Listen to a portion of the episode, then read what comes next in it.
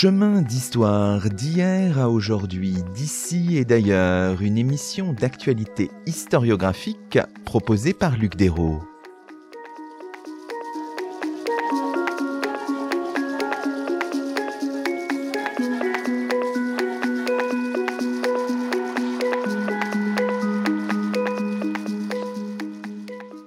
Bonjour à toutes et à tous, c'est le 65e numéro de nos chemins d'histoire, le 23e de la deuxième saison. Aujourd'hui, nous avons le plaisir d'accueillir à notre micro trois invités, Michel Cohen-Alimi, Patrice Laureau et Jean-Michel Ray. Bonjour à tous les trois. Michel Cohen-Alimi, vous êtes professeur de philosophie à l'université Paris 8 et vous avez édité un recueil de la plupart des articles signés par l'historienne Nicole Laureau, née en 1943, disparue en 2003. Ce recueil est paru chez Klingsik dans la collection Critique de la politique sous le titre La Grèce hors d'elle et autres textes, écrit 1973-2003 L'ouvrage est préfacé par Jean-Michel Ray. Jean-Michel Ray, vous êtes professeur émérite de philosophie et d'esthétique à l'université Paris 8. Patrice Laureau, vous êtes philosophe, maître de conférences émérite à l'université Paris 1 Panthéon-Sorbonne. Vous étiez le mari de Nicole Laureau. Alors, on peut commencer notre conversation avec vous, euh, Patrice Laureau, en présentant un petit peu, pour les quelques rares auditeurs qui ne connaissent pas euh, Nicole Laureau, en commençant peut-être par les origines, euh, Nicole Laureau est née euh, Nicole Pilon. Et comment dirais-je, est-ce qu'on sait, j'imagine que vous le savez, l'origine dans l'enfance, dans les profondeurs de l'enfance, de l'adolescence, de son goût à la fois pour la Grèce et puis aussi peut-être pour l'histoire? Alors, je peux dire très simplement que euh, la famille de Nicole, c'était des instituteurs. La mère de Nicole était institutrice dans le 11e. Le père était directeur d'école dans le 11e. Et ils habitaient le 11e, 11e arrondissement, hein, je précise quand même. Bon, tous les auditeurs ne sont pas parisiens. ma belle-mère, Madame Pilon, la mère de Nicole, était euh, très intéressée par l'histoire, elle aimait beaucoup ça. Le père était moins sensible à ça ça, ça, ne remonte pas beaucoup plus haut. Euh, on est toujours instituteur dans la, dans la famille. avant, ce sont des paysans. Et puis des paysans de la région parisienne. Hein, bon. Nicole était ce qu'on appelle une très bonne élève. Il a fallu qu'elle désapprenne ça. Et je dirais qu'une partie de son travail, c'est de désapprendre ce que c'est qu'être une bonne élève, c'est-à-dire absolument conforme au modèle que la Troisième République avait réussi à euh, fabriquer et réussissait à instillé dans les, les, élèves et, les maîtres. Mais on, était très, très, très attentif à euh, l'école. On n'aurait jamais manqué un cours. Et ça, c'était très important. Elle est, une brillante élève, elle passe le bachot, évidemment, euh, sans aucune difficulté. Bon, elle fait sa cagne à euh, Fénelon, elle est sévrienne, elle doit entrer en 60, 62 peut-être, hein, voilà. Oui. Nous sommes connus à Florence un ami m'avait invité à venir passer un séjour à Florence. Nous nous sommes rencontrés, et puis voilà, nous nous sommes revus à Paris. C'était l'année de la grecque, ça. Hein bon. Ensuite, elle a passé la grecque. Moi, j'ai été collé cette année-là. J'ai été reçu l'année d'après. Bon. Ça arrive au meilleur. et donc, elle est d'abord enseignante à Beauvais. Et je suis nommé à Beauvais parce que l'inspecteur général Trick, très connu à l'époque, bon, il était très, très, très, très, très bien ce monsieur. Euh, il dit je, je, ne séparerai pas ce que Dieu a uni. Dieu n'avait rien uni, mais enfin. Nous sommes restés trois ans à Beauvais. Elle enseignait les, lettres, une classe de, littérature, français, latin, grec. Hein. Moi, j'enseignais la philo. Bon, ensuite, nous sommes rentrés euh, sur la Paris euh, sans difficulté. Moi, j'étais à, à Janson de Sailly. Elle était à Nanterre, parce que c'était une femme qui changera en soutenant sa thèse. Ayant soutenu sa thèse, elle, prendra de l'audace et de l'affirmation d'elle-même. Mais, c'est une anecdote, mais ça donne une idée de la personne. Quand nous avons formulé à Beauvais les vœux pour Paris, elle m'a dit je ne serai jamais nommé à Paris. Donc je serai, je vais prendre, euh, comment, solliciter un poste en premier en banlieue. Bon, évidemment elle l'a et elle est à, Nanterre. Euh, elle fera un an entre-temps, elle s'était approchée du groupe de euh, Vernon et de Vidal, et c'est Vernon, je crois, ou Vidal, je ne sais plus, qui lui trouve un poste d'assistante à Strasbourg, où elle sera assistante 5 ans. Ensuite, elle, reviendra aux, études comme, euh, pas tout de suite directrice d'études, mais très rapidement. Maître assistante et puis directrice d'études. C'est ça. Voilà, alors ça y est, vous avez déjà déroulé l'ensemble de la carrière, mais on a l'impression que Nicole Laureau n'aimait pas trop se raconter.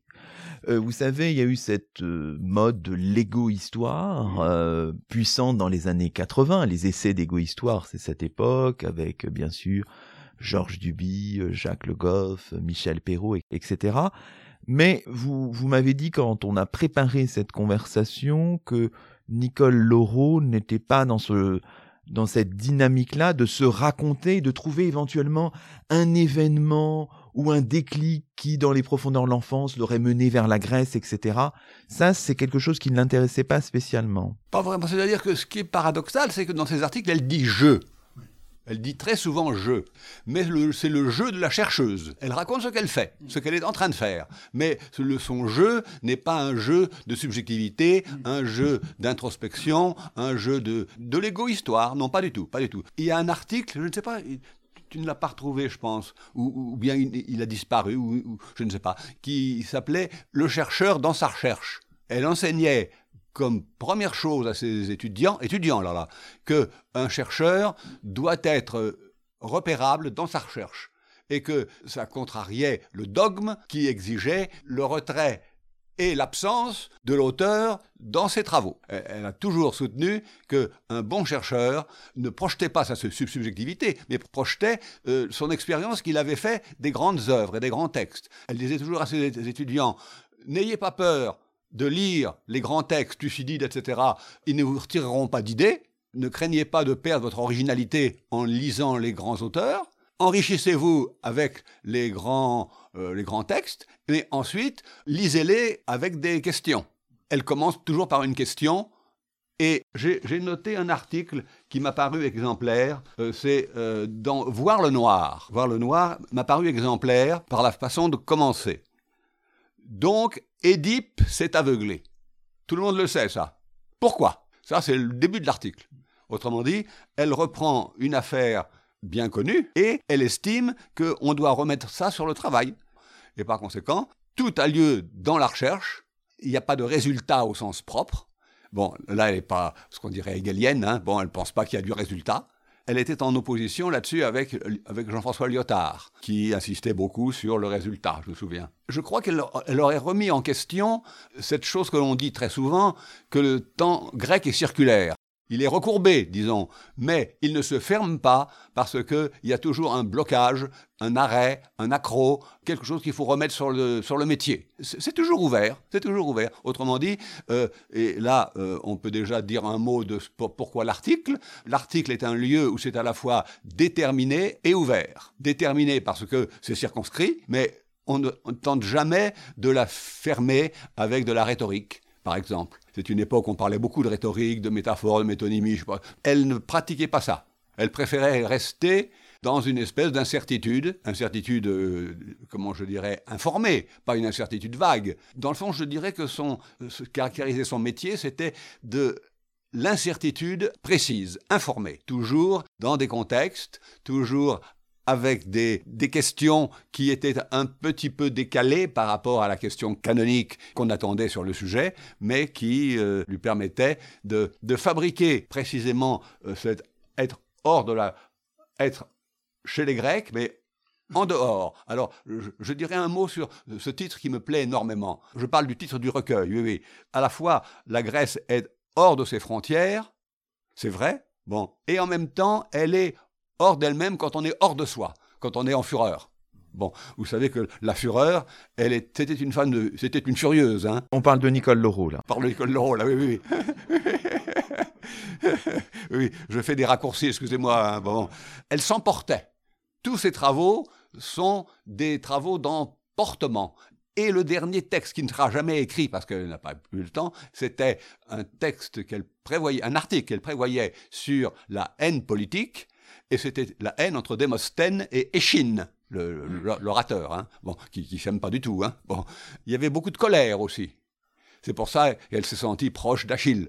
C'était une femme en colère. Bon, elle aimait le grec parce que Jean Toussaint de Santi lui avait dit c'est la langue que je connais qui est à la fois la plus précise et la plus claire. Il y a un rapport à la langue qui est très puissant. Rappelons, quand on a dit l'agrégation tout à l'heure, c'est l'agrégation de lettres classiques. Hein. Absolument. J'ai l'impression que chez Nicole Laureau, ce qui compte, c'est peut-être plus la langue que hum, le rapport à la Grèce dans, dans son ensemble comme ça. Ah, tout à fait. Par exemple, vous voyez l'article où elle joue sur le mot aïe et aïe. Aïe en grec veut dire toujours, aïe c'est le, le, cri de la douleur, et il y a une, une homophonie qui lui parlait beaucoup. Par exemple, quand euh, euh, elle s'occupait de tragédie, elle cherchait toujours si, c'était même parfois peut-être un peu systématique, euh, si le nom du héros ou du personnage était porteur de signification. Polynice, Antigone, absolument, Édipe, bon. C'était pas des hellénistes de métier, Pierre Vidal-Naquet davantage, mais Vernon pas du tout. C'était pas un helléniste de métier. Mais il est venu au grec pour éviter d'être embarqué dans la politique du Parti communiste en 1945. Hein. Alors, le paradoxe, euh, c'est que euh, Vernon savait beaucoup moins bien le grec que euh, Jacqueline de Romilly, par exemple. C'est sûr, ça. Mais il avait tout de suite compris que ce qui était intéressant dans la Grèce, c'était pas son côté modèle, acquis pour toujours. Vernon préférait une Grèce euh, qu'on puisse comparer, par exemple, à l'Inde, à la Chine, à la Mésopotamie, puisqu'on dit tout le temps la Grèce incomparable. Bon. Et un jour, euh, sous forme de boutade, je peux bien la dire aujourd'hui, Marcel Détienne avait dit, mais ici, dans ce centre de comparatisme, on ne compare la Grèce qu'avec la Grèce. Euh, c'était une façon de, ruer dans les brancards. Bon, il fallait un peu ruer dans les brancards. Bon, et Nicole a rué dans les brancards et c'est pour ça qu'elle elle s'est retrouvée un jour dans une Grèce hors de la Grèce. Autrement dit, la Grèce étant représentée canoniquement par l'université, par les études grecques. C'était pas toujours très drôle, hein. Bon, moi, je suis allé un peu de temps en temps. Oh là là, c'était des, des, exposés euh, ah, bien faits mais toujours dans le canon. Il y avait des choses qui étaient proscrites, par exemple, dans cette Grèce classique, précisément on dit la Grèce classique. C'était un intérêt pour la psychanalyse, un intérêt pour l'ethnologie et un intérêt pour la philosophie. Alors, je donne quand même pour nos auditeurs hein, quelques, quelques balises. Hein. On a parlé de, du centre de recherche comparée sur les sociétés anciennes qu'on appelle souvent le centre Louis Gernet. Il est fondé en 1964. Hein. Nicole Laureau s'en rapproche dans les années 60. Euh, Elle a fait son mémoire de DES avec Jacqueline de Romilly. C'est un mémoire qui porte sur le peuple et la foule chez Thucydide. Elle s'inscrit en thèse de troisième cycle au début des années 1970. Le projet est intitulé Recherche sur l'oraison funèbre sous la direction au départ de Pierre Vidal-Naquet, et ça se transforme, vu l'ampleur, hein, en thèse d'État sous la direction d'Henri von Effenter, et la thèse est soutenue en 1977. Alors le titre est magnifique, hein, ça s'appelle Athènes imaginaire, histoire de l'horizon funèbre et de sa fonction dans la cité classique, et l'ouvrage qui en est tiré est publié en 1981 sous le titre L'invention d'Athènes, histoire de l'horizon funèbre dans la cité classique chez Mouton, l'éditeur Mouton, et aux éditions de l'École des hautes études en sciences sociales. Et on pourrait revenir en quelques mots aussi sur son sujet même, parce qu'il dit beaucoup de, de, la pratique historienne finalement de, de Nicole Laureau, qui insiste finalement sur l'écart entre la représentation de la police telle qu'elle est construite par les horizons funèbres et la réalité de la société civique athénienne et finalement euh, on comprend aussi l'usage qu'elle fait du terme d'idéologie. C'est en tant qu'idéologie que l'horizon funèbre s'emploie à nier l'existence de toute division au sein de la société, au sein de la cité, dit-elle. Ça, c'est tout à fait passionnant. Donc, avec ce travail, plus généralement, on peut réfléchir sur ces notions clés d'idéologie et aussi d'imaginaire. Et elle dit au sujet de l'imaginaire, c'est pas un système fixe d'opposition pour baliser le réel, mais c'est l'ensemble des circuits qui, dans la pensée d'un Athénien, font et défont les oppositions toutes prêtes. Le, projet initial de Nicole était de travailler sur l'idéologie de l'élite. Et puis, c'était un moment où idéologie était euh, répandue et servait à tout, comme aujourd'hui le mot démocratie. Pour elle, c'était très précisément un ensemble, mais pas tout à fait systématique, de notions qui à la fois s'entrecroisaient, s'opposaient, se, euh, renforçaient. Bon, et comprendre un Athénien, comprendre une institution athénienne, c'était comprendre comment les différentes tendances, les différentes tensions finissaient par se recroiser et, former un, noyau constitué. Et un citoyen athénien, il naît du verbe naître, hein, il naît de toutes les oppositions et conflictualités qui animent la cité. Petit crochet, je peux Nous avons fait une traduction des euh, fragments d'Héraclite qui n'a jamais été publié. c'est moi qui lui ai proposé. Et si on traduisait les fragments? On a peiné, hein euh, C'était pas une, c'était pas une traduction savante au sens comment qui se garantissait de la tradition de l'Allemagne du 19e siècle. C'était nous qui traduisions. On avait cru pouvoir établir que euh, les fragments d'Héraclite se distribuent dans des différents types de langues. Il y a la langue des dieux, qui est une langue étrange, je, je vais y revenir. Bon, il y a la langue des inspirés, la langue des interprètes, et la langue des hommes. La langue des hommes, c'est celle que, que parlait Aristote, c'est-à-dire euh, un chat est un chat. La, façon dont les dieux parlent, c'est une affaire qui avait intéressé Malamud beaucoup, ça. Charles Malamud. Il y a, il y a des sociétés où la parole des dieux, c'est ce qui existe. C'est ce qui est. J'ai appris récemment, et ça m'a intéressé, que, au cœur de l'Australie, les, aborigènes, quand ils dessinent, ce sont à la, fois des, représentations visuelles et verbales. Ça nomme le paysage. Ce sont des généalogies et ce sont des, oui, ce sont des cosmogonies. Donc, je, parlais de quatre langues. Hein. La deuxième, c'est la langue du symptôme. Une langue qui se traduit somatiquement par des troubles physiques ou des anomalies corporelles ou des, comme ça, des moments d'inspiration. Cassandre, par exemple, représente la langue du symptôme. Elle énonce de façon quasi folle ce qui va venir. Bon, il y a la langue de l'interprète, c'est-à-dire tous ceux qui se mettent entre les hommes qui ne comprennent pas et le symptôme pour tenter de le clarifier. Par exemple, quand il y a euh, une décision à prendre pour une bataille, euh, je me rappelle que je ne sais plus quel général, va interroger l'oracle de Delphes. Euh, c'est évidemment toujours le, prêtre qui dit ce, qui convient quand on l'a le mieux payé. On achète l'interprétation, hein. et puis la langue des hommes, elle va de soi. C'est la langue de la sémantique classique, quoi. Hein. Bon, alors, euh, si vous voulez, par rapport à, l'imaginaire, idéologie était un mot auquel elle avait consenti parce que c'était une pression de l'époque, mais elle n'aimait pas non plus les images imaginaire n'est pas tellement à connecter, à relier à euh, la pratique de l'image, que le centre euh, Gernet privilégiera. Ce qu'elle euh, entendait par imaginaire, dans le fond, elle l'a, abandonné, le terme, quasiment. Hein. Bon, mais elle y était restée accrochée en profondeur. Ça qualifiait un objet classique vu avec une question nouvelle. Ce qui occupait Nicole, c'était de faire tenir ensemble une question nouvelle Oser la question, pertinente, hein, parce qu'elle peut, elle peut aller dans le décor, la question. Une question pertinente et un problème classique, marathon, etc. Bon, marathon, on peut le voir autrement que on le voit classiquement. On y a fait allusion, mais on peut y revenir un petit peu hein, sur le, contexte, le centre Louis Gernet, euh, ce que François Doss, dans son ouvrage, dans sa biographie de Pierre Vidal-Naquet, appelle les quatre mousquetaires. Pierre Vidal-Naquet, Marcel Detienne, euh, Jean-Pierre Vernant, bien sûr, et euh, Nicole Laureau étant la quatrième, celle que parfois on a tendance un petit peu à oublier. Alors c'est là qu'on peut évidemment évoquer l'école de Paris, qui en fait est une expression qui n'a guère de sens, donc on peut l'évoquer pour immédiatement la déconstruire, pour désigner toute cette époque des années 60-70 puisque euh, ça fige un peu les choses. Évidemment, quand on pense école de Paris, on imagine un corps de doctrine, un ensemble de positions théoriques, alors que précisément les animateurs de ce centre, euh, euh, voilà, avaient des positions un peu différentes.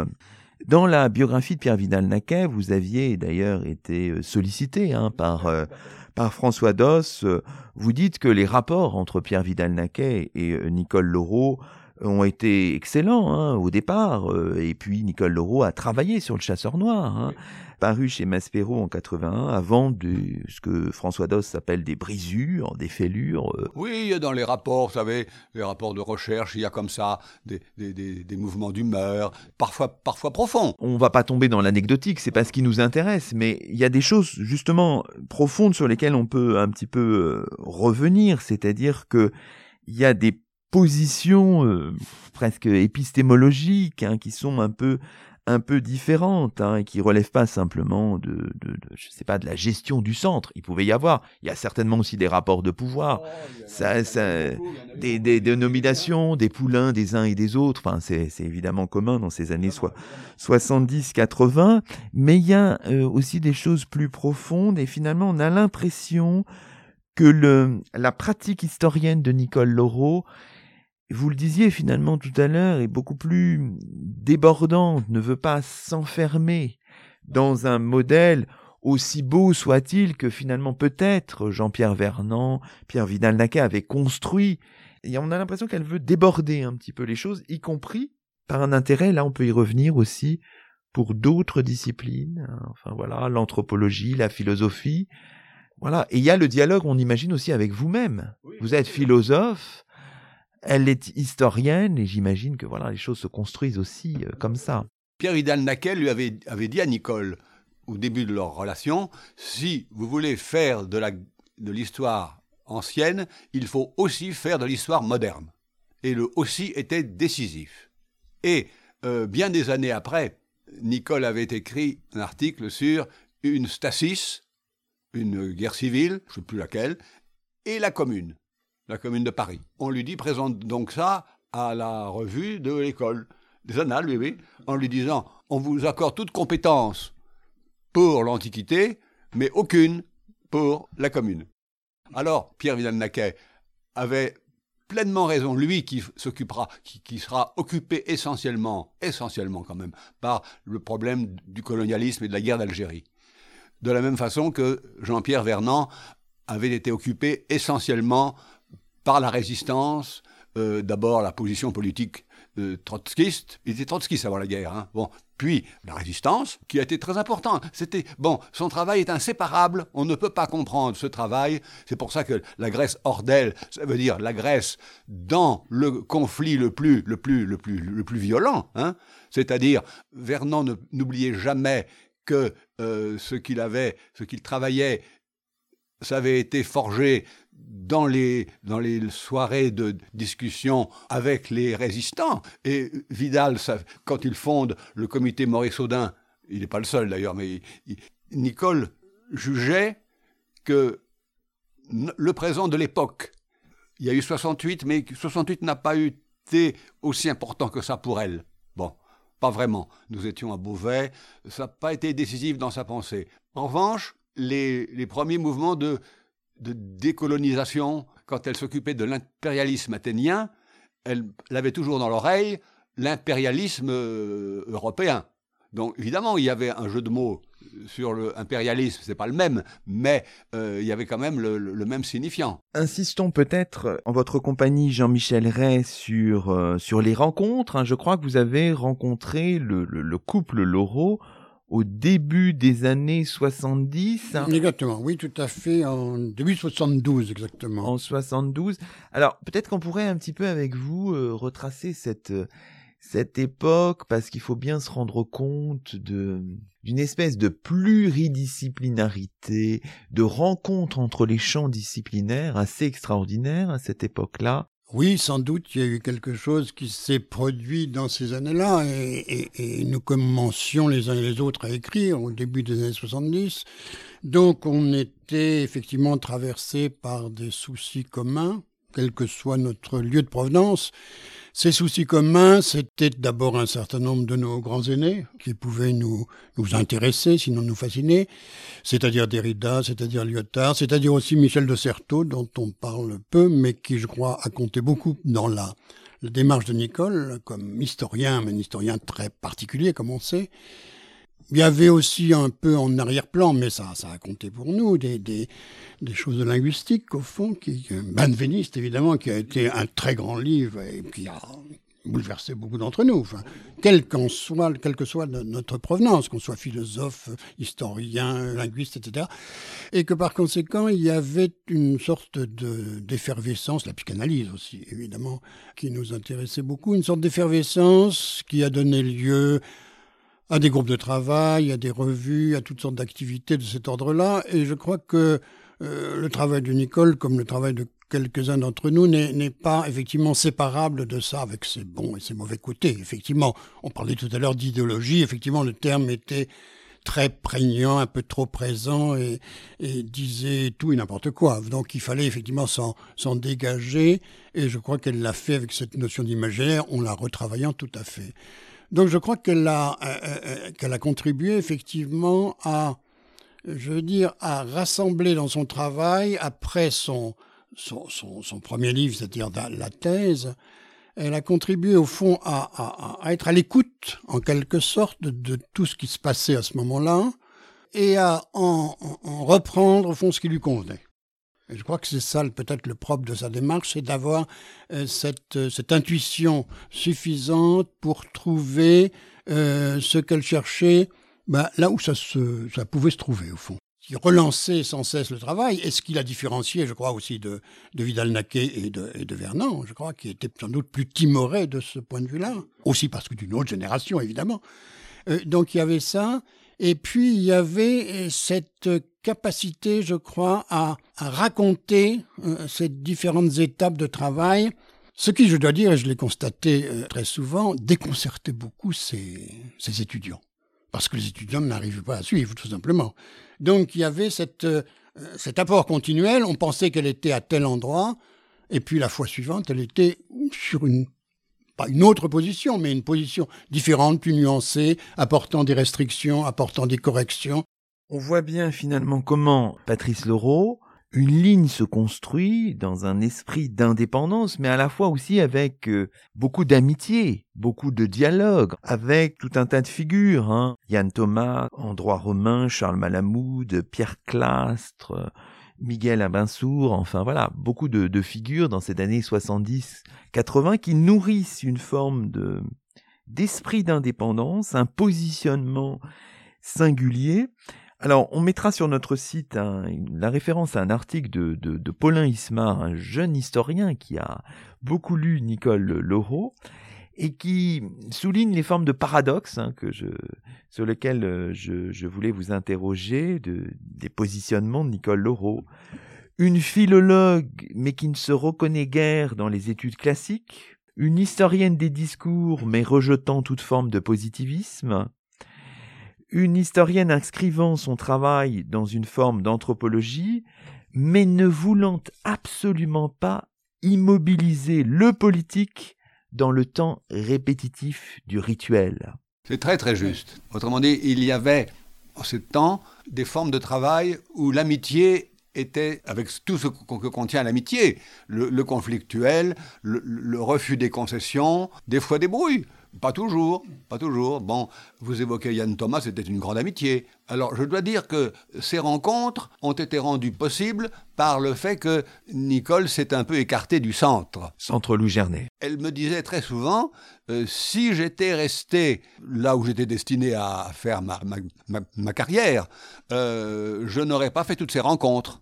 Et ça, c'est sûr, ça, c'est sûr. Et elle s'est ouverte, du coup, au, au droit romain, et comme Yann Thomas était un homme lui-même très ouvert et il faisait un droit romain très anthropologique, c'était pas un juriste au sens euh, raide, il rattachait toujours les, législations romaines à des situations historiques. Effectivement, le politique est un problème qui a divisé un peu le centre, parce que à un moment, Nicole a jugé que la tragédie grecque n'était pas que politique qu'elle avait aussi une dimension d'effraction d'une autre nature, d'une effraction de, folie, euh, il y a de la folie dans la tragédie, hein, de, démesure, qui n'était pas toujours prise en compte par la théorie politique.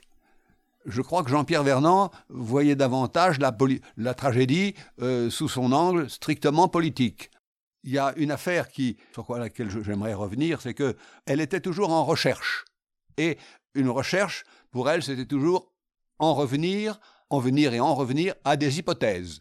des hypothèses qui parfois pouvaient paraître trop osées, un petit peu paradoxales. C'est pour ça que d'une semaine sur l'autre, les étudiants étaient un peu, euh, pouvaient être un peu désarçonnés parce que elle avait pendant une semaine travaillé et elle lançait dans l'auditoire une idée Jean-Michel Ray. C'est peut-être aussi ça qui fait que, je dirais, et c'est pas du tout péjoratif, au contraire, que le travail de Nicole, c'est pas un travail dans l'unité du livre.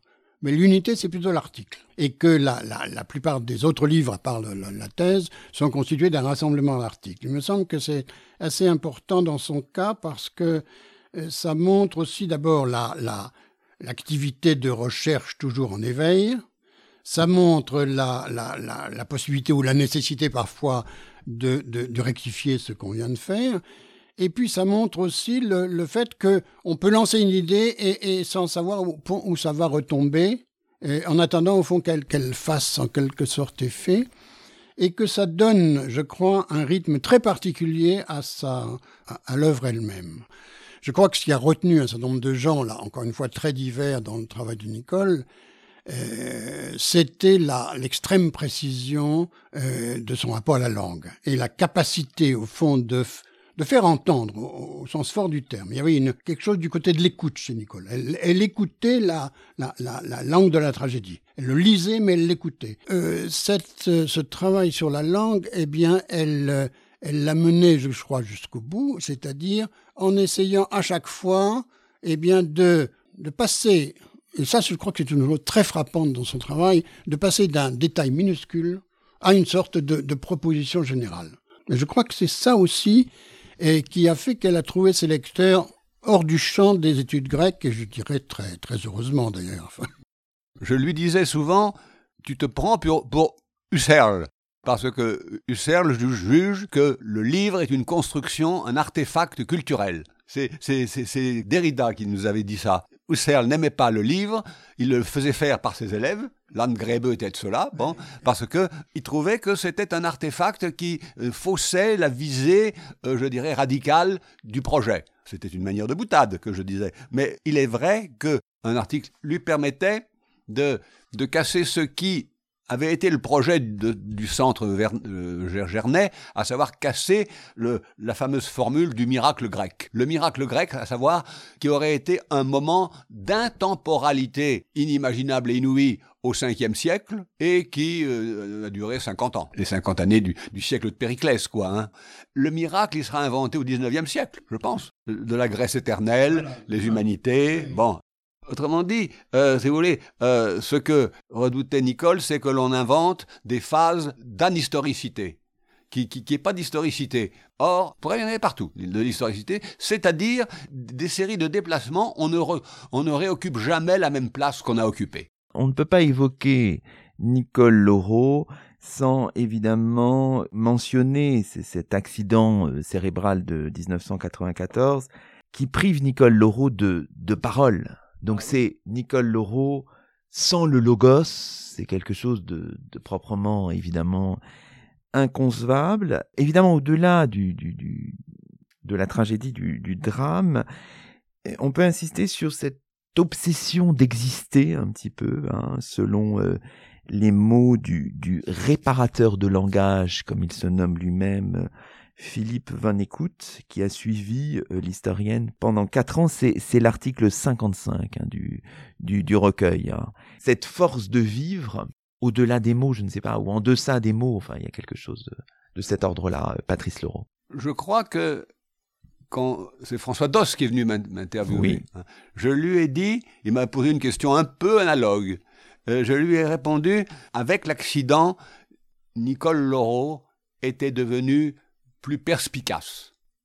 Plus perspicace sur les véritables enjeux, parce que c'était une intellectuelle 100%, à 101%, à l'excès pour moi. Elle qui s'était occupée précisément de euh, ce que c'est que la mesure, la tempérance, l'excès. Elle me, disait, tu vois, je paie les excès que j'ai faits, en mettant tout sur la recherche intellectuelle et sur...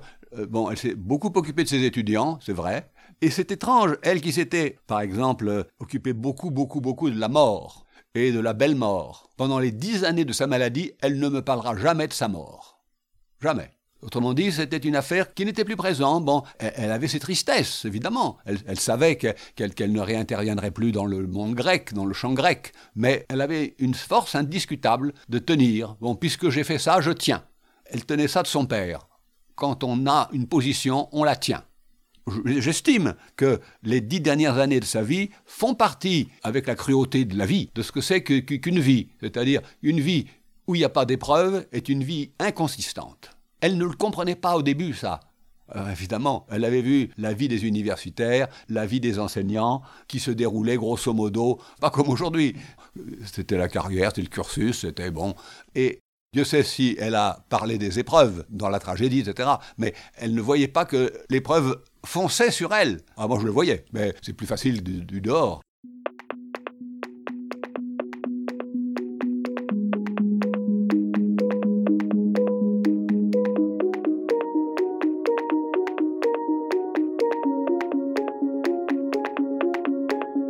Vous écoutez Chemin d'Histoire, une émission d'actualité historiographique. Aujourd'hui, Luc Dérault s'entretient avec Michel Cohen-Alimi, Jean-Michel Ray et Patrice Laureau, et nous évoquons la figure et les travaux de Nicole Laureau, dont un recueil d'articles paraît chez Klingsik sous le titre La Grèce hors d'elle et autres textes, écrit 1973-2003.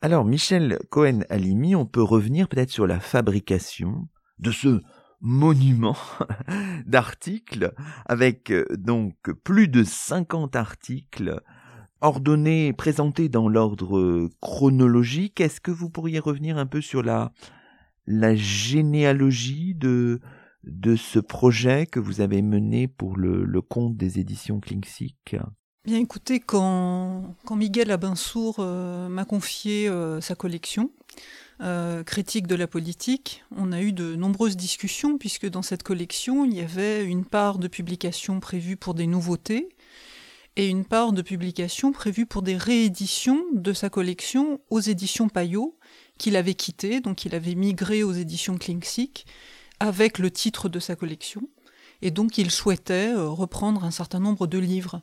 Et au départ de notre collaboration, il m'avait dit que je me chargerais des rééditions et que lui se chargerait des nouveautés, même si bien sûr euh, tout était destiné à être objet de discussions communes.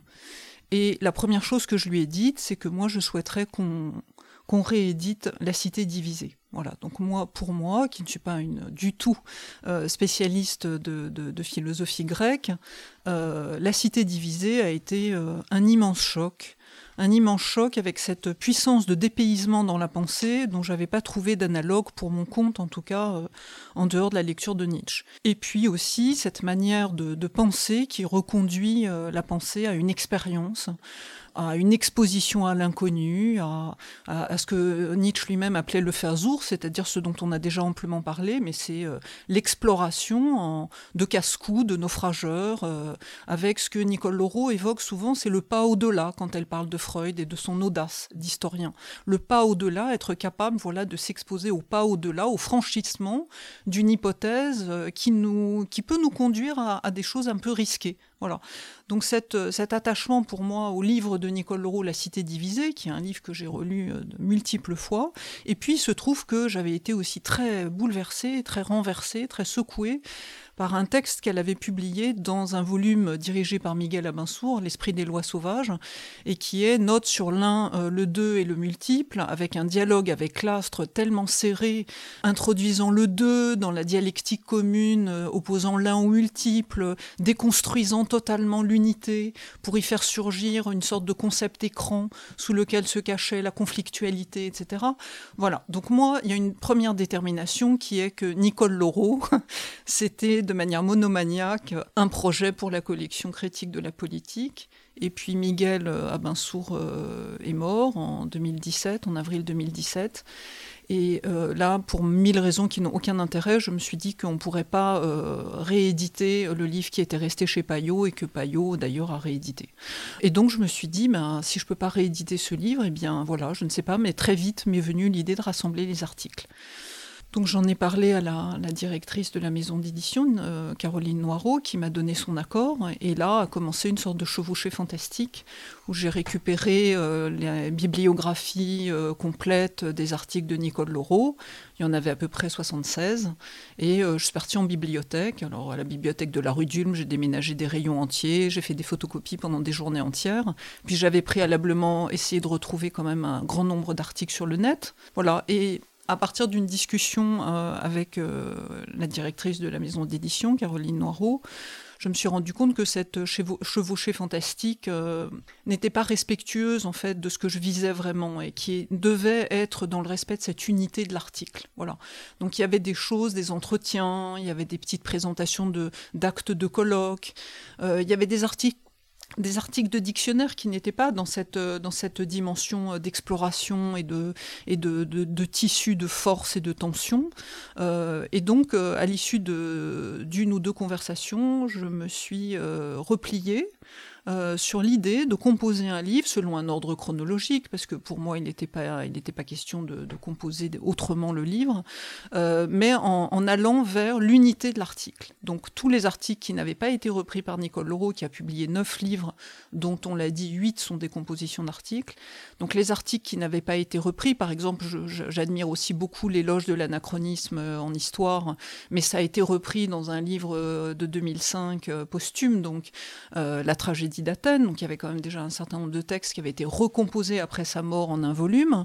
Et donc j'en suis venue à cette, voilà, cette composition de tous les articles qui étaient au sens fort euh, des articles et en outre, il me semblait que, indépendamment des conversations que j'avais eues avec Miguel Abinsour sur l'importance pour lui de Nicole Laureau, elle était quand même chez elle dans cette collection, puisque c'était là qu'elle avait réédité en 1993 l'invention d'Athènes, et puis c'était là euh, qu'elle avait choisi de publier quand même ce qu'elle estimait être euh, elle-même son grand livre, un de ses grands livres, La Cité divisée, je me souviens que Miguel Abinsour me disait à quel point il avait de la gratitude pour la patience qu'elle avait manifestée, parce que pour des raisons qu'il ne m'avait pas exposées, le livre avait beaucoup, beaucoup tardé à paraître et que Miguel Abinsour avait vraiment redouté qu'elle parte ailleurs. Et elle lui avait voilà, gardé sa confiance et le livre avait paru là en 1997 voilà un peu l'épopée. Euh. Et la seule chose que je voudrais dire, si vous m'accordez une, une, dernière minute, c'est qu'il me semble que dans ce volume, elle dit ce qu'est pour elle un grand livre. Et je voudrais juste vous dire ça, ces deux, trois phrases qui définissent chez elle le grand livre. Et elle le dit évidemment pas pour elle-même, euh, on sait sa modestie, mais elle le dit pour Charles Malamoud, euh, auquel elle consacre un, texte qui est dans ce, dans ce recueil sur euh, Cuire le monde. Et l'article s'intitule L'Ocapactile, l'indianiste, le sacrifice et les mots. Le, le texte s'ouvre de cette manière-là. Lorsqu'un recueil présente la plus intime cohérence d'un texte à l'autre, parce que tous les textes ont été produits dans le même mouvement de réflexion, subtil et tout à la fois vigoureux, lorsque l'exigence de comprendre et l'intensité de l'écriture produisent quelque chose comme une émotion de pensée, il faut parler tout simplement, comme on le fera désormais, d'un beau, d'un grand livre. Livre au plus haut point, en ce que l'auteur y prend le temps de la pensée, qui est celui, nullement linéaire, du va-et-vient, des retours en arrière et des ruptures fécondes. Voilà, donc il me semble qu'au cœur de ce livre, il y a euh, la définition du livre et qu'en ce sens, euh, peut-être euh, finalement, je me disais, mais sans prétention aucune, que l'ordre chronologique, qui était l'ordre le plus humble et le plus respectueux de l'enchaînement des textes, a donné quand même lieu, avec le temps, quelque chose de l'ordre du grand livre, parce que là, on voit les va-et-vient de la pensée, les ruptures, les reprises, les déploiements, autour d'un noyau qui doit être comme elle le dit elle-même dans, ce livre que vraiment j'admire par-dessus tout, La Cité divisée, euh, la cité pense. Voilà. Et donc là, quand la cité pense, quand la cité se pense, voilà, ça donne lieu à des déploiements et à des diffractions euh, d'hypothèses exploratoires qui me semblent d'une certaine manière rassemblées par ce, par ce recueil beau livre. Disons peut-être un mot aussi sur la, manière prosaïquement de, de, faire, de, de réunir tous ces, tous ces articles. Ça s'est fait aussi en, dialogue avec Patrice Laureau Enfin, comment, comment vous avez construit les choses Parce que vous-même, vous, vous aviez connu euh, Nicole Laureau Non, je n'ai pas connu Nicole Laureau. Je, je, je, ne connais de Nicole Laureau que ses livres. Je connaissais euh, Patrice Laureau par ailleurs, hein, par son séminaire, par diverses discussions euh, qu'on avait eues. Et donc, oui, bien évidemment, j'en ai pas parlé, mais ça va, ça, ça allait de soi pour moi. J'ai demandé à Patrice Laureau s'il accepterait, voilà, de, de, de, me laisser partir dans cette chevauchée héroïque. Et euh, il en a été d'accord, il a écrit une lettre euh, me, donnant euh, sa confiance, enfin pour la, la maison d'édition. Et puis ensuite, on a eu, on a eu des échanges téléphoniques, mais disons, disons qu'on n'a pas pensé ensemble et peut-être euh, en l'entendant aujourd'hui, euh, et puis on a déjà parlé de cette, euh, cette affaire au téléphone, des quatre rapports des Grecs à la langue, peut-être en effet on aurait pu penser une, une composition de ce livre. En tout cas, moi, il était hors de question que je, je prenne cette décision, mais nos conversations, en fait, digressaient souvent. Donc on commençait à parler d'un, où je lui parlais d'un article de Nicole Laureau, et puis on était parti vers où le Nietzsche, euh, voilà. Donc en fait, non, on s'est pas concentré, on s'est pas, on s'est jamais donné. Alors c'est de mon fait, c'est du fait de Patrice, mais on s'est jamais donné comme objectif, une fois que tout ce matériau serait rassemblé, de composer un livre que Nicole Laureau elle-même n'avait pas composé. Voilà, ça s'est trouvé comme ça. Je sais pas ce que Patrice en pense. J'ai été très heureux de rencontrer cette amitié. Euh, j'ai fait une confiance totale à Michel. Pour ainsi dire, c'est presque délibéré. Je ne voulais pas intervenir dans la composition. Bon, c'était pas mon affaire. Je trouve que c'est une parfaite réussite que ce livre existe dans la forme où il est. On va céder la parole au préfacier, Jean-Michel Ray. Oui, non, juste un mot justement sur le, le, choix, qui est non-choix chronologique. Je crois que c'est le meilleur, de toute façon, c'est le seul possible. D'abord, on voit une pensée en mouvement. On voit en même temps une sorte de, de ligne elle nous a donné au fond cette, euh, cette possibilité d'accéder à une Grèce qui n'était pas idéale et qui s'était débarrassée de tous ses oripeaux et notamment des humanités et que en ce sens-là euh, l'objet qu'elle dégage je dirais est un objet terrible. C'est un objet au fond qui nous montre non pas d'où nous venons comme on pensait au XIXe siècle précisément mais avec quoi on n'arrête pas de se coltiner depuis, des, depuis, des années, c'est-à-dire avec, euh, bon, pour le dire très bêtement, avec euh, le tragique des choses, avec euh, la façon dont ça se dit, avec, Patrice y a fait illusion tout à l'heure, avec l'écart. Et ça, c'est une chose à laquelle elle était extrêmement sensible. L'écart qu'il y a entre les, les, représentations politiques, les discours politiques et, et le, le, réel, disons. Et comment, au fond, cet écart est le lieu où, bien des choses viennent s'engouffrer et qui, au fond, viennent constamment brouiller les cartes. Enfin. Et je crois que là, l'espèce de clarté, il y, a, une très grande clarté, au fond. C'est difficile, le texte de Nicole, mais c'est clair en même temps. Hein. ça, oui, il, ça. il y a une pédagogie. Et quand elle parlait, encore plus, enfin, j'ai assisté mille fois à des conférences ou des exposés, il y a une clarté difficile à manier, et sur des choses, au fond, qui ne sont pas rassurantes du tout. Et notamment, une chose qui lui tenait à cœur, c'est les traductions. J'avais travaillé dans le temps sur les traductions de, des belles lettres, justement, sur la tragédie grecque, où on a l'impression que c'est du mauvais racine, en quelque sorte. Hein. Et que les termes euh, les plus triviaux et les plus matériels et les plus physiques sont traduits euh, par des métaphores extrêmement édulcorées. Et je crois qu'elle nous a obligés à, regarder ça de plus près et à comprendre au fond que, aussi dans les traductions, il y avait des enjeux énormes. Son intérêt, je crois qu'on en a pas parlé, son intérêt pour le théâtre vient aussi de là. Hein. à la fois Shakespeare, mais aussi les traductions qu'elle a faites pour le théâtre. Enfin.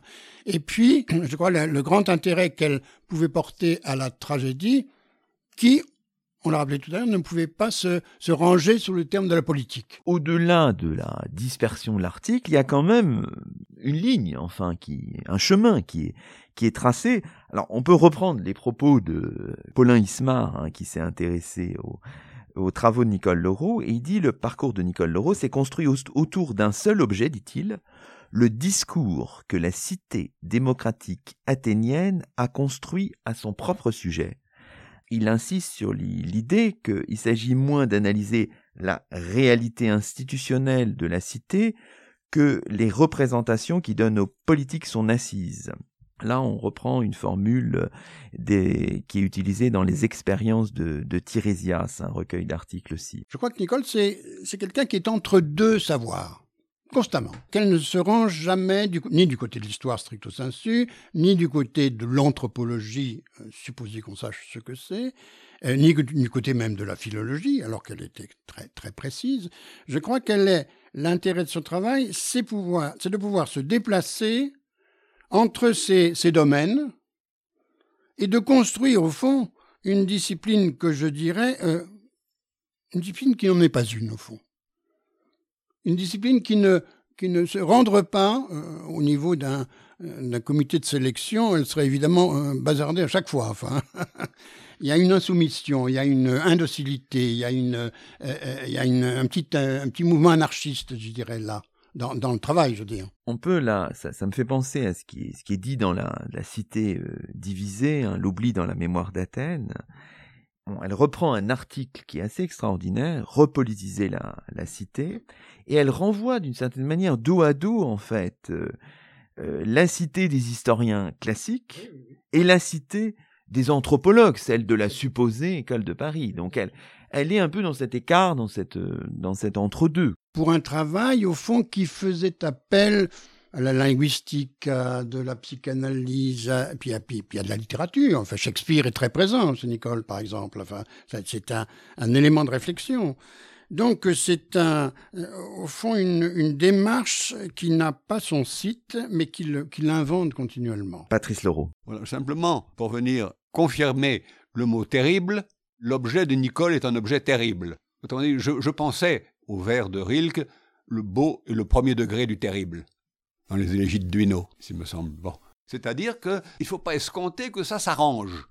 Ça ne s'arrange que ou dans la folie, ou dans la mort, ou dans la guerre. Il y a une notion qui est absolument étrangère, je dirais à la fois au texte de Nicole et à sa façon d'avoir été au monde, c'est la négociation. Elle ne savait pas ce que ça voulait dire que négocier négocier, c'est-à-dire ben, accepter que, bon, alors évidemment, des fois c'est c'est périlleux de ne, pas, ne pas savoir négocier. Euh, ça me frappe, quand j'ai relu quelques articles, ça me frappe. Vernon, maintenant, me disait un jour, avec Nicole, on voit comment on part, on ne sait pas où on va arriver. Par conséquent, méfiance. Alors, on peut essayer d'apercevoir dans, dans, ce recueil euh, peut-être deux axes qui semblent très importants dans les travaux de, Nicole Laureau, euh, quand on parcourt ces, cette cinquantaine d'articles hein, publiés chez, chez. Peut-être un premier axe, parce que je crois que c'est très important, le travail sur le féminin. Alors disons-le tout de suite pour nos auditeurs, il ne s'agit pas vraiment de l'histoire des femmes, c'est pas vraiment ça. C'est le féminin comme construction, l'opérateur féminin, le féminin tel qu'il, euh, je reprends ces termes, tel qu'il subvertit l'ordre de la cité dominé par le masculin et dont la négation est constitutive du politique athénien. Le rapport grec au féminin, c'est à la page 480 du, du recueil. Vous avez raison d'insister sur le fait que, à l'époque, on disait les femmes, elles ne souscrivaient pas vraiment à l'utilisation du mot genre ça, ça, la gênait parce que euh, s'il y a quelque chose qui est bien carré, c'est un genre, quand même. Alors ça c'est curieux. Bon, donc elle disait le féminin. Bon, le féminin c'était là. Dans toute composante euh, du réel grec, il y a une part féminine, qui n'est pas une part de faiblesse, qui est une part qui fait voler en éclats la constitution des choses. Les choses sont très construites, en gros, et ça ce serait plutôt le pôle masculin, soit le discours, soit euh, les décisions. Bon, et le, pôle féminin, il est toujours déconstituant pour transporter ailleurs, déplacer, rendre plus complexe, parfois par des méthodes criminelles. Bon, Clytemnestre, c'est pas, ou Médée, c'est pas quand même des dames, des, dames tendres, hein, mais elles sont prodigieusement, je dirais, importantes pour Nicole parce que elles constituent le moment de disruption, de désarticulation des, des unités trop bien faites. Deuxième axe, l'imaginaire démocratique du conflit. Ça, c'est très important. On insistait tout à l'heure sur ce recueil fondamental, hein, la, cité divisée. Hein. On a le, finalement le, refus de réduire la politique à une peau de chagrin institutionnelle, hein, et en même temps le refus de diluer le politique dans l'ensemble des rituels sociaux. Ça, c'est fascinant il faut vraiment peut-être dire un mot sur cette recherche hein, qui est au cœur de la, la cité divisée, qu'on aperçoit bien sûr euh, en cheminant dans ce, dans ce recueil paru chez Klingsik. Il faut insister sur euh, l'amnistie de 403, le devoir d'oubli, le conflit et le déni du conflit qui, qui sont vraiment au cœur du politique, c'est structurel. Hein. Absolument. Il est incontestable que les résistances qu'elle a rencontrées vis-à-vis de cette question du conflit ont toujours été associées au fait que ça manquait de stabilité. Évidemment, un conflit déstabilise. Hein. Le conflit, c'est pas l'extermination. Le conflit, il est à mort. Mais la mort n'est pas l'extermination. La mémoire est essentielle. Et la mémoire du mort et la mémoire du beau mort. Et ce qu'il y a de pire pour un grec, c'est évidemment que euh, sa mémoire soit effacée. Bon, d'ailleurs, en gros, dans l'Antiquité, damnatio memoriae est, la chose la pire. Le conflit, bien sûr, mais le, conflit génère, génère. Le, conflit est, fécond. Chaos dans Hésiode est fécond. Tout, tout, sort de chaos. Bon, eh bien, le conflit est, c'est la vraie source il n'y a pas d'ordre primitif. C'est une espèce de d'ébullition, de tension, de, mélange, de d'incompréhension. De, bon. Et une fois que le, conflit est à peu près apparemment réglé, il en, il en, est, il, en est un autre. Alors, on peut terminer peut-être euh, notre émission en revenant peut-être sur la méthodologie. On a insisté tout à l'heure, on va pas forcément y revenir, sur l'anachronisme raisonné qui est au cœur des travaux finalement de Nicole Laureau. On est bien dans le feu du présent, comme elle dit à un moment, il faut pas le nier. Bon, ça fait vraiment penser euh, aux travaux de, de François Hartog, hein, bien sûr. Et il y a un jeu d'aller-retour entre le passé et le présent dans les deux sens. Ça, c'est, c'est tout à fait passionnant. Hein. C'est, c'est l'article qu'on mentionnait tout à l'heure. Mais moi, j'aimerais bien peut-être terminer sur le rapport aux documents et l'articulation entre texte, document, la notion de monumentalité, Patrice Leroux. Et là, à partir d'un article, on le disait hors micro, moi, qui moi personnellement me fascine, hein, c'est un article qui s'appelle Thucydide n'est pas un collègue, sans doute le titre le plus génial de toute l'histoire des articles. Expliquez-nous ce, ce rapport au document qui nous dit aussi quelque chose sur ce qu'est Nicole Laureau profondément. Thucydide n'est pas un collègue, c'était un, c'est un titre polémique, hein, c'était évident. C'était pour s'opposer à la façon dont les historiens de la Grèce ancienne euh, se présentaient comme des héritiers de Thucydide, et comme s'ils continuaient la guerre du Péloponnèse. Elle est, écrite, la guerre. D'ailleurs, c'est la première phrase de la guerre du Péloponnèse. Thucydide d'Athènes a écrit la guerre du Péloponnèse, a écrit la guerre. C'est une grapsée. Euh, il y a un article qui s'appelle La voix de l'écrit, je crois. Ce qui est important, c'est que euh, c'est un titre polémique, à savoir qu'on ne peut pas traiter Thucydide comme fournissant des renseignements. Il ne fournit des renseignements sur rien. Il est lui-même la distinction que nous faisons aujourd'hui entre monument et document est très difficile à faire dans l'Antiquité. Le, document, il est inintentionnel, le document. C'est par une espèce de hasard que cet objet devient un document. Tandis que le monument, il est intentionnel, évidemment. Autrement dit, ce qui est important pour Nicole, c'est qu'il n'y a pas de moyen de faire une véritable césure entre ce qu'on appelle un document qui est un accident, un accident, et ce qui est pour nous. Pour nous, c'est-à-dire que euh, le, document, euh, il n'est pas pour nous. C'est nous qui l'instituons pour nous. Euh, le monument, il est adressé à destinée à, et Nicole me disait toujours qu'elle avait le sentiment que les Grecs avaient pensé à leur destination. Non pas une survie euh, imaginaire qui permettrait de rivaliser avec les dieux, non, non, non, non, non, mais il y avait prolongement, je dirais, intentionnel dans l'édifice, dans le monument, qui fait que on a eu la présence encore, mais même pas la même présence. C'est pas la même présence pour les Athéniens et pour nous du monument. Peut-être un mot pour terminer cette émission. Donc ce livre est paru, qui montre que l'héritage, hein, d'une certaine manière, de Nicole Laureau est puissant. Est-ce qu'on peut dire qu'il y a une école Nicole Laureau? Est-ce qu'il y a des héritiers de la pensée de Nicole Laureau? Comment voyez-vous les choses aujourd'hui en 2021 Vous savez, moi je ne suis pas un tenant de l'école, donc je vais, être, je vais être très partial. Je pense que, que l'école est toujours menacée par le psittacisme. Je ne parlerai pas de, des, écoles de psychanalyse, hein. je, je, je, me dispenserai de méchanceté.